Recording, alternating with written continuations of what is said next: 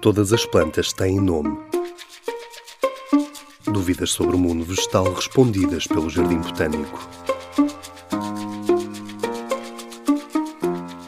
Por que é que há plantas que produzem tanto pólen?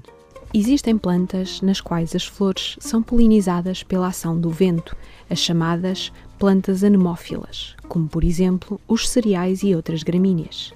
Ao contrário das plantas polinizadas por animais, que procuram ativamente alimento nas flores e asseguram um transporte eficiente do pólen, o vento é um agente extremamente imprevisível e impreciso.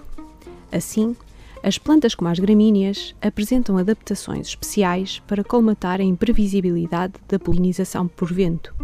Uma delas é a elevada produção de pólen.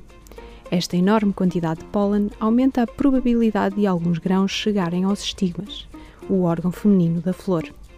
Adicionalmente, as anteras são expostas e flexíveis para facilitar a dispersão do pólen pelo ar e os estigmas são frequentemente plumosos, aumentando a área de superfície e funcionando como pequenos filtros do ar.